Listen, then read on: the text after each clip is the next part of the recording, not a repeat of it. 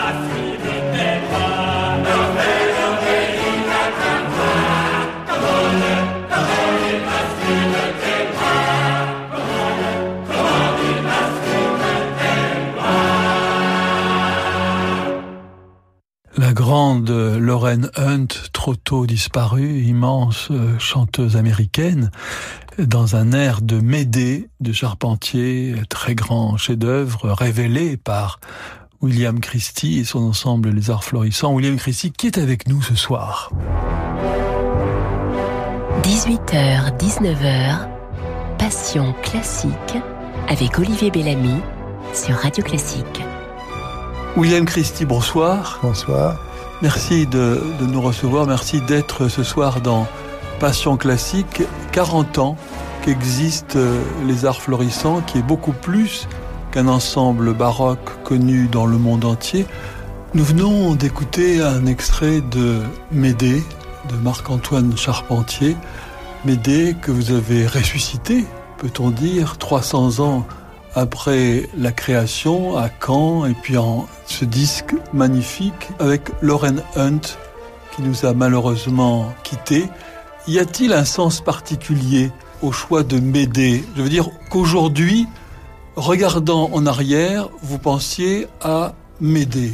Mais, comme je pensais peut-être remettre en question et euh, peut-être en valeur euh, Lully il y avait quelques incontournables. Lully était connu par tout le monde, mais rarement entendu.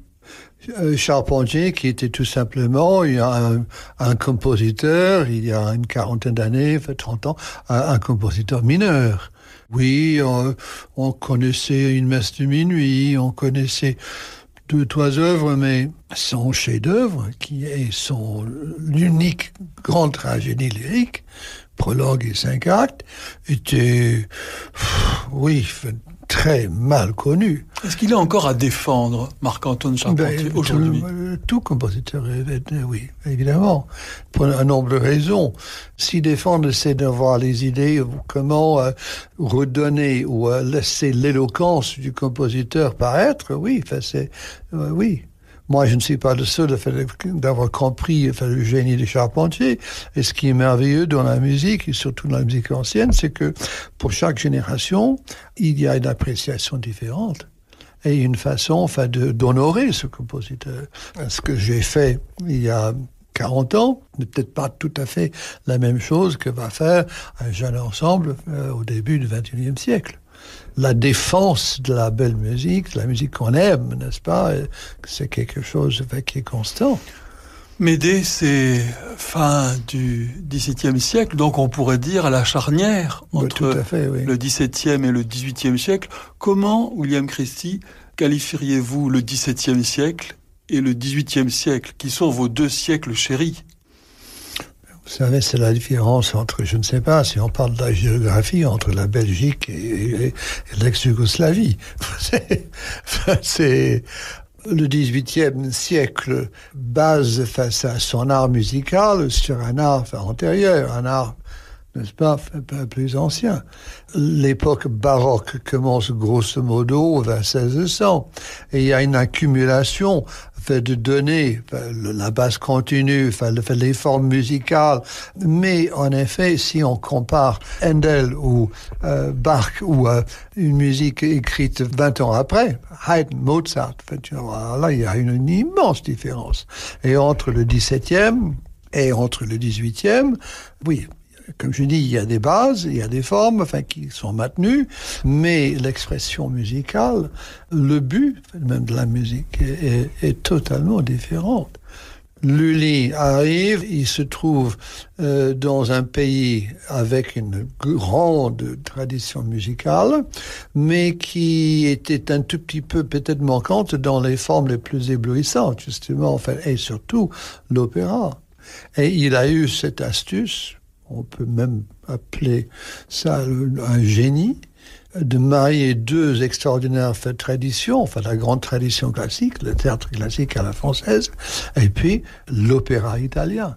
Au XVIIIe siècle, on passe à autre chose.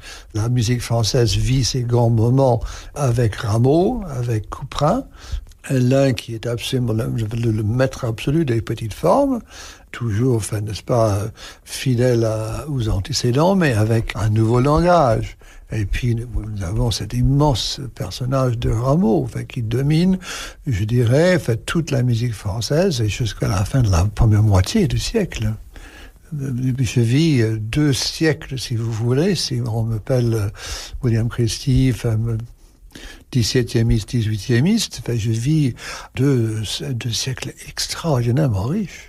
Vous avez toujours eu des collaborations heureuses, euh, si je puis dire, William Christie, vous avez toujours choisi, des, enfin souvent, des metteurs en scène à votre niveau, à, votre degré d'exigence. C'était un choix délibéré? J'ai eu beaucoup de chance. Et les quelques moments où je n'ai pas eu de chance euh, m'ont appris qu'il fallait aller très doucement euh, en ce qui concerne ces collaborations. Car d'investir musicalement des heures, voire des semaines, voire des mois, voire des, voire des années, n'est-ce pas, pour défendre un compositeur et une œuvre, ça pouvait être très vite gâché, compromis par euh, un metteur en scène qui avait peut-être euh, moins de respect pour la musique ou moins de respect enfin, pour l'œuvre en question. Et ça m'a appris, fait qu'en effet, il fallait commencer toujours euh, avec un, dialogue. un festival, euh, un opéra, un directeur de, scène, de, théâtre me propose X ou Y ou euh, metteur en scène. Et je dis, mais si je ne connais pas cet individu, je dis euh, toujours, mais écoutez, ce serait avec énormément enfin, de, de plaisir fait que je rencontre cette personne afin justement d'avoir une conversation. Si je dis que dans votre travail, le niveau de fantaisie et d'exigence est symétrique, est-ce que vous êtes d'accord ou est-ce que vous ajouteriez d'autres euh, qualificatif Mais d'abord, je, me suis dit au tout début fait, que je voulais faire de la musique qui me parlait, que j'aimais ou une, musique qui m'intriguait, qui euh, ou une, parfois même une musique qui me posait certains problèmes d'exécution, de compréhension, d'interprétation. Et je peux peut-être même dire que ma vie professionnelle depuis une cinquantaine d'années maintenant est ponctuée par les moments d'intense plaisir. Je fais grosso modo ce qui me plaît. Euh, oui, je suis assez exigeant avec moi-même, avec euh, les gens avec qui je travaille, mais il y a toujours cet aspect de la jouissance c'est un, un, constat triste pour moi enfin, de, de, vous dire enfin, que dans ce monde de la musique euh, professionnelle, oui, il y a des pauvres musiciens, les musiciens, enfin les, les musiciens du rang dans un orchestre, qui font la, la musique qu'ils n'aiment pas, avec laquelle enfin, ils n'ont aucune sympathie ou euh, compréhension. Ça, c'est triste. Et je crois que peut-être si moi je, vis avec mes passions et mes, euh, je dirais que les arts florissants se distinguent peut-être aussi par le fait que les gens qui font partie de ce pool enfin d'intermittents sont les spécialistes qui adorent le, répertoire avec qui, qui jouent, qui défendent, et qui aiment beaucoup les gens avec lesquels, n'est-ce pas, euh, ils sont associés pour participer dans, cette, cette passion collective. C'est le moment de vos petites madeleines musicales, William Christie. Voici la première.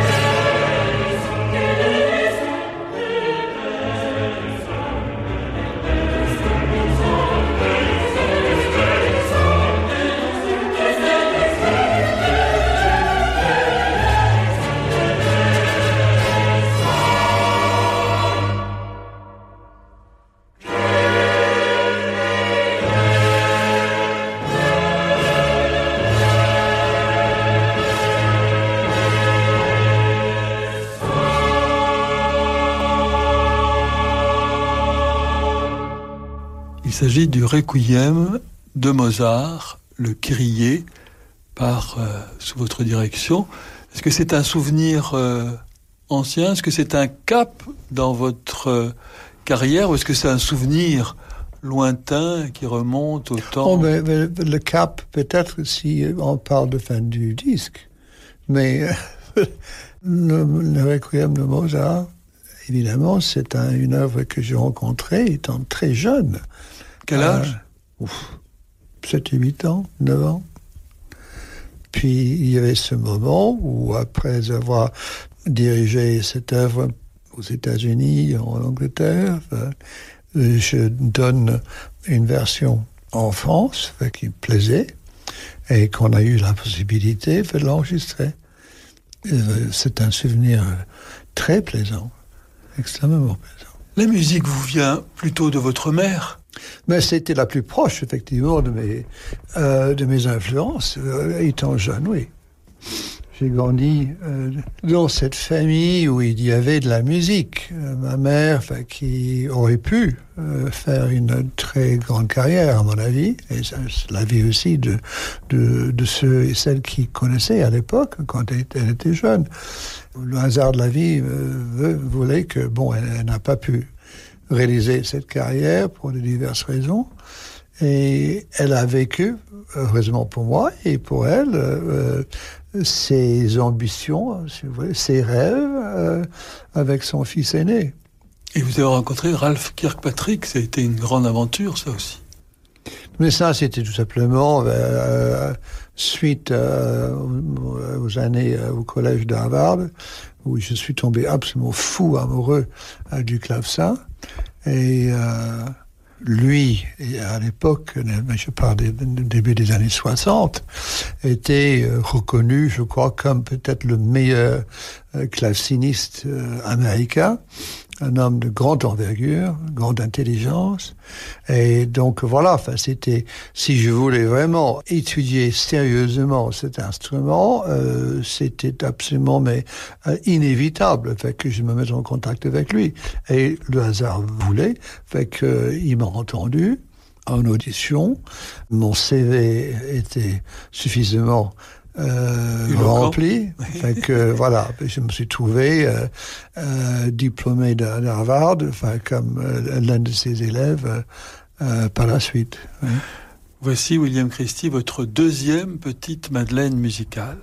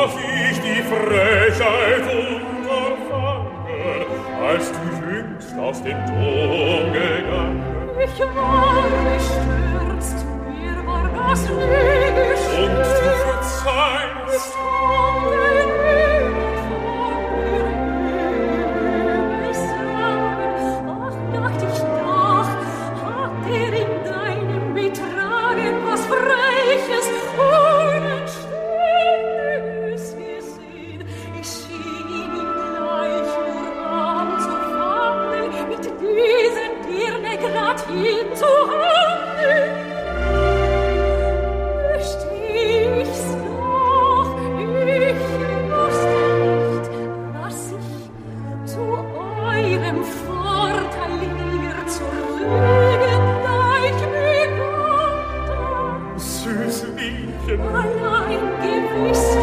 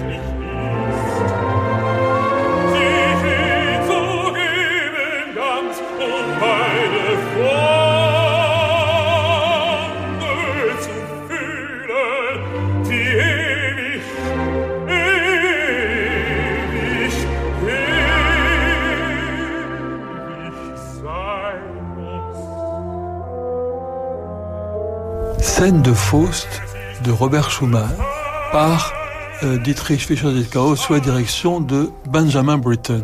Voilà. Alors, les gens très souvent me, posent cette question, mais si vous aimez tellement cette musique, la musique romantique, Wagner, Liszt, euh, pourquoi est-ce que vous vous, vous limitez? C'est une bonne question, car en effet, euh, quand j'étais pianiste, très jeune, évidemment, j'ai suivi un cursus de musique pour piano. C'est-à-dire, enfin oui, il fallait euh, Chopin et Schumann, Schubert, Beethoven, euh, Brahms. Mais même à cette époque-là, je me souviens que mon prof de piano, une femme bien, une femme sensible et bon prof, elle m'a dit, mais c'est curieux, tu reviens toujours à Bach ou à Scarlatti ou à Handel. Une musique 18e ou fin 17e. Et voilà, c'était déjà à cette époque-là, enfin quand j'étais, j'avais peut-être 12, 13, 14 ans, euh, avant que j'aille au collège, j'avais déjà cet engouement. Et par la suite, bon, j'ai eu des contacts surtout euh, en arrivant euh, en France au tout début, de faire beaucoup de musique contemporaine avec deux ensembles The Five Centuries Ensemble, avec des composés des jeunes Américains et le Théâtre Musico di Roma, euh, aussi avec Silvano Bussotti et Luciano Berio. Mais ça m'a donné aussi en, encore cette idée, fait que j'étais vraiment un 17e, un 18e. J'ajoute à tout cela la profonde conviction que même malgré un amour pour le Faust de Schumann ou euh, une musique pour clavier, piano de Brahms euh, ou Liszt, je m'efforce. Je crois que c'est une bonne chose de me limiter. Je ne peux pas tout faire. Enfin, quand les gens, je me souviens, euh, un grand metteur en scène, Nicholas Leinhoff, euh, m'a téléphoné un jour en disant écoute tu as une sorte de sensibilité pour le théâtre c'est merveilleux. Et est-ce que ça te dit si on propose un Wagner toi et moi? Alors j'ai ri j'ai ri comme un fou. Et mais c'était terriblement tentant. Euh, il y a une vingtaine trentaine d'années et je me souviens qu'au bout de, fait de quelques semaines, j'ai envoyé un petit fax à l'époque, parce qu'il n'y avait pas de mail. J'ai dit, Nicolas, euh, c'est très simple, tu me donnes 25 ans. Et euh, voilà, rendez-vous d'ici 25 ans, enfin, n'est-ce pas, pour l'œuvre en question, qui était Rheingold. Et voilà. Donc, il y a, des, il y a des, des gestes, fait des, des, talents, n'est-ce pas, fait que je ne, je ne possède plus, parce que je suis devenu spécialiste. Oui, mais ça veut dire que vous êtes très professionnel et attaché à un professionnalisme et peut-être allergique à une forme d'amateurisme. Je ne suis pas sûr. Enfin, peut-être, enfin, euh, j'ai, je peux dire, et ça, c'est peut-être pas la réflexion la plus gentille que je puisse faire. Euh, ce qui m'énerve parfois, ce sont les jeunes chefs euh, ou les chefs tout court, n'est-ce pas, qui pensent qu'ils peuvent tout faire quand euh, certains chefs, par exemple, enfin, qui veulent être, euh, disons, dans le bain, me disent, ben oui, enfin, moi, je, fais de la musique baroque, hein, n'est-ce pas? Un chef d'un orchestre moderne ou à, quelqu'un qui n'a jamais vécu une formation, disons, comme spécialiste de musique ancienne, je me dis, d'accord, euh, mais c'est pas très convaincant. Et je suis un tout petit peu énervé aussi par les gens enfin, qui ont commencé très souvent avec une musique baroque. Pourquoi? Parce que c'était euh, à la mode ou c'était plus facile, ou, et qui maintenant, n'est-ce pas, se trouve chef euh, à tout faire. Euh, où euh, il y a euh, Bach un jeudi, Mendelssohn le vendredi, Wagner enfin, le... Est-ce qu'on peut vraiment assimiler tout cela? Je ne suis pas sûr. Ce sont les pièges de l'ego. Mais vous savez, autrefois, c'était beaucoup plus facile. On faisait Bach, ou on faisait Handel, on faisait les, n'est-ce pas, avec le, les mêmes gestes et dans la même interprétation qu'on faisait les grandes pièces romantiques. Et pourquoi? Parce qu'on interprétait Bach ou Handel ou euh, sur les critères de la musique qu'on aimait le plus. C'est-à-dire la musique romantique ou la musique post-romantique. On ne peut pas faire ça maintenant. Euh, L'une de ces explications pour ma réticence, peut-être, c'est tout simplement, je crois fervemment à ce qu'on appelle la spécialisation. Il faut avoir, n'est-ce pas, les outils, une mentalité, une philosophie, un engouement, n'est-ce pas, fait qu'on travaille pour bien interpréter Bach, Lully ou Rameau, voilà, ou euh, voilà. Et ce n'est pas la même chose. Ce ne sont pas les mêmes, les mêmes réflexes qu'on utilise pour euh, diriger une musique plus tardive. C'est très simple. William Christie, c'est le moment d'une page de publicité et nous nous retrouvons très vite pour la suite de votre programme.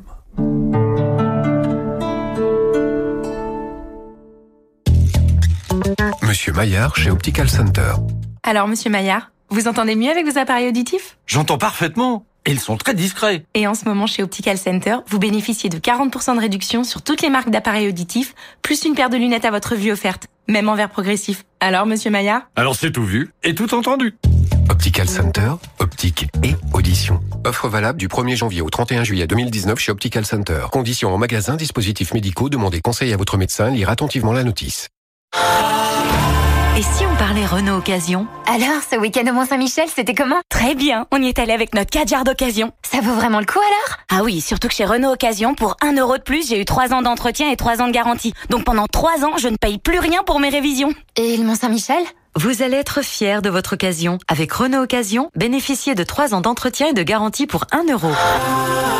Depuis le 1er janvier 2019, bénéficiez aussi de la prime à la conversion gouvernementale chez Renault Occasion. Conditions sur Renault.fr. Maman, elle coûte cher la maison de Boucle d'Or? Je ne sais pas ma chérie, c'est une maison dans la forêt alors... Euh... Plus cher que celle des trois petits cochons? On ne sait pas comment sera le marché de l'immobilier demain, mais une chose est sûre, il vous est possible de reprendre le pouvoir sur votre budget en changeant d'assurance emprunteur. Avec Arcagipi, vous pouvez réaliser d'importantes économies sur votre contrat et bénéficier de garanties personnalisées. La souscription Arcagipi est très facile et peut s'effectuer en moins de 20 minutes chez un conseiller AXA. Retrouvez-nous sur agipi.com.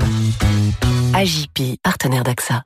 Au cœur de la Provence, à au pays des lavandes et de Giono, les plus grands noms de la musique, du théâtre et de la danse vous accueillent aux Nuits de la Citadelle. Dans le cadre grandiose de la forteresse des Comtes de Provence, retrouvez Nicolas Sanguelich, le trio Vendeur, Avia Vital et sa mandoline, Nathalie Dessay, Benjamin Millepied.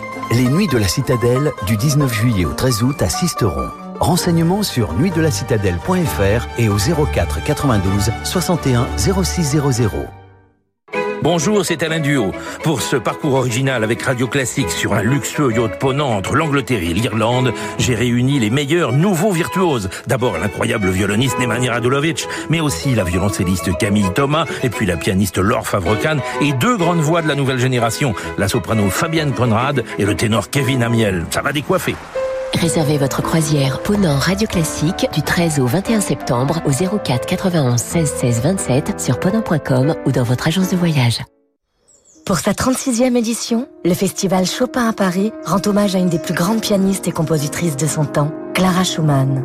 Dans le cadre enchanteur des Roses du Parc de Bagatelle, venez écouter une programmation dédiée au romantisme sous les doigts d'Ido Barchaï, Pascal Amoyel, Anne Kefelec, David Cadouche, Florent Beaufard et bien d'autres encore. Le festival Chopin à Paris, du 22 juin au 14 juillet, à l'Orangerie du Parc de Bagatelle. Réservation sur frédéric-chopin.com.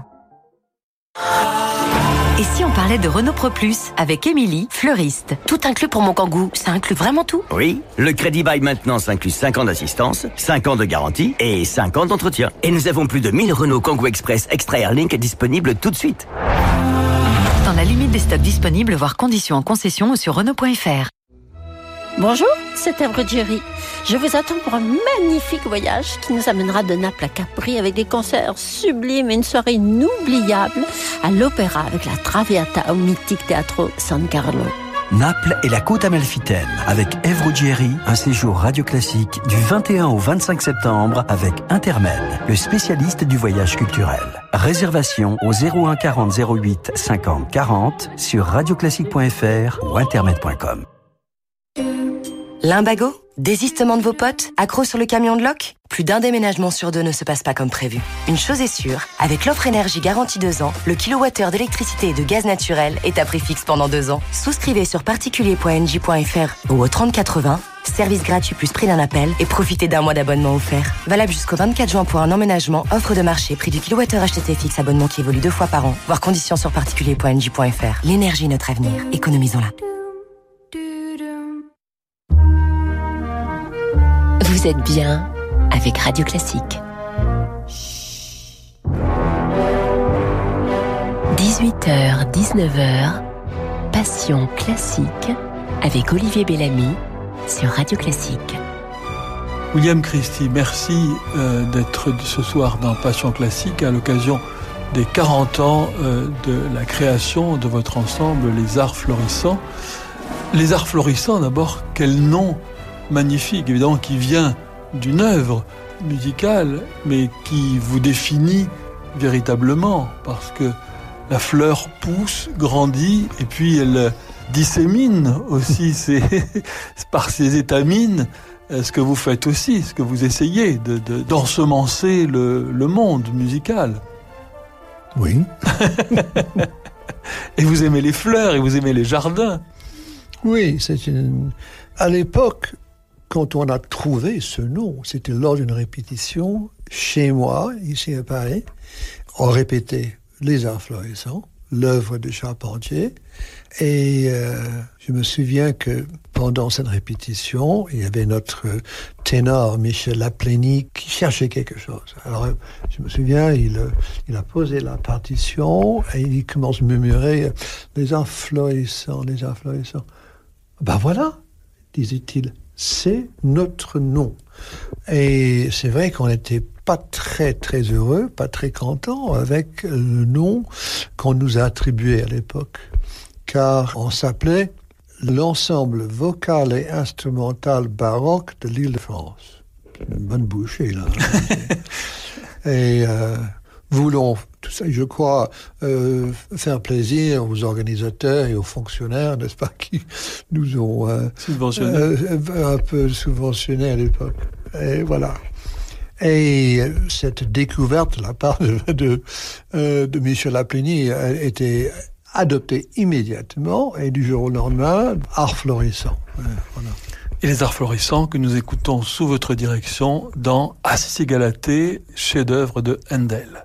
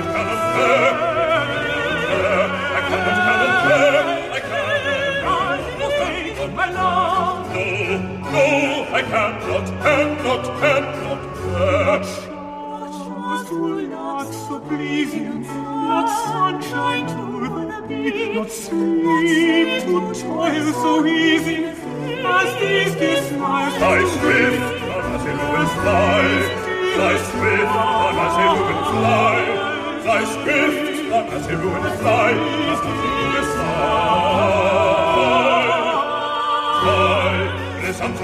als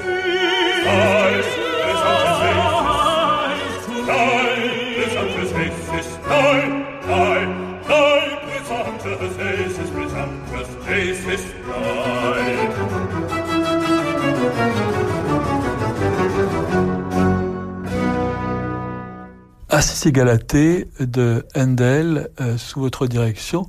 William Christie, premier chef-d'œuvre euh, de Handel arrivant en Angleterre dans votre langue maternelle. Oui.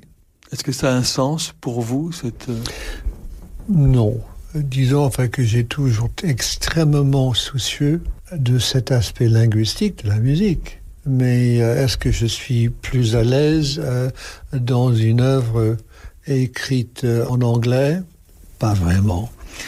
William Christie, euh, la musique baroque, la musique du XVIIe et XVIIIe, selon vous, c'est un répertoire que vous aimez ou c'est plus que ça? C'est-à-dire c'est peut-être un moment de la pensée humaine dans laquelle vous vous reconnaissez. Euh, vous aimez aussi tout ce qui s'y rattache, c'est-à-dire le, le, le, la littérature, la poésie de cette époque-là. C'est un esprit qui vous manque aujourd'hui dans ce 21e siècle? Ça ne me manque pas parce que, en effet, dans ces milieux spécialisés, là je dis ça avec un tout petit peu de peut-être d'arrogance, euh, nous avons des interprètes qui sont parfois surprenants et épatants justement dans leur connaissance culturelle. J'ajouterais même un constat de ma part que oui, peut-être une éducation classique, une éducation, c'est-à-dire connaître les langues anciennes, enfin d'avoir une, une base culturelle euh, esthétique, n'est-ce pas, qui nous lie avec le passé, ça a beaucoup diminué, ce, ce genre d'éducation euh, partout dans le monde. Mais je dirais, il y a un pourcentage intéressant, important même, du gens qui possèdent les éléments de cette éducation du passé dans notre milieu. J'ai passé quelques jours cette semaine avec un très jeune ensemble français ça s'appelle le consort, et j'étais assez impressionné, euh, encore une fois, par l'érudition, par les références à un art pictural, un art euh, la peinture, pas de la euh, du 17e, 18e, euh, l'architecture, la littérature. Donc, peut-être plus ce fait que qu'on trouve dans d'autres milieux.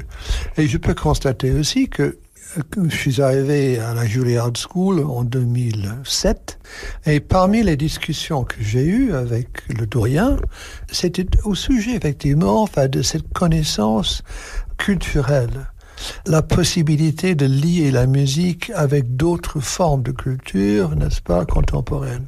Et le doyen, euh, Aragulminian, m'a dit, tu sais, ce serait très bien que tu puisses prendre les élèves, nos, nos violonistes qui sont parmi les plus grands virtuoses, n'est-ce pas, de la Terre, les instrumentistes et des chanteurs, pour un petit séjour en France, un finishing school, tout simplement pour leur donner une profondeur importante, culturellement parlant, qui manque totalement dans leur éducation ici à New York. Alors, c'est évident que si on peut situer, par exemple, enfin, le mythe d'Assis et Galatée, enfin, dans un contexte la mythologie, n'est-ce pas, fait, gréco-romaine, ça peut peut-être ajouter euh, à l'excellence, n'est-ce pas, enfin, de l'interprétation. Ou un simple fait de fait que si on fait euh, un grand oratorio de Bach, quelques notions de, l'histoire biblique euh, du Nouveau Testament, ça peut quand même cibler l'œuvre peut-être davantage dans un contexte qui permet d'interpréter d'être plus éloquent. Vous avez donné beaucoup de votre art, de votre vie, de votre amour à la France, au répertoire français, aux musiciens français, William Christie. Aujourd'hui, vous êtes français, vous êtes franco-américain. Vous estimez avoir été euh, récompensé à, votre juste mesure? Mais d'abord, je suis arrivé en fuyant les États-Unis à cause de la guerre au Vietnam. Euh, C'était la, raison principale pour euh, ce départ des États-Unis.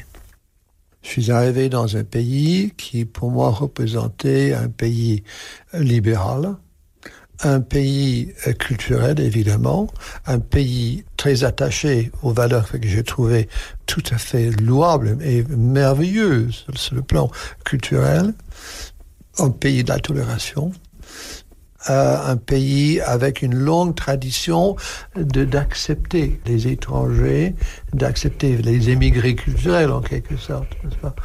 Je me suis posé la, question, mais est-ce que je fais partie de cette, cette extraordinaire tradition d'Américains et d'Américaines qui débarquaient en, France pour oh, vivre un pays de culture?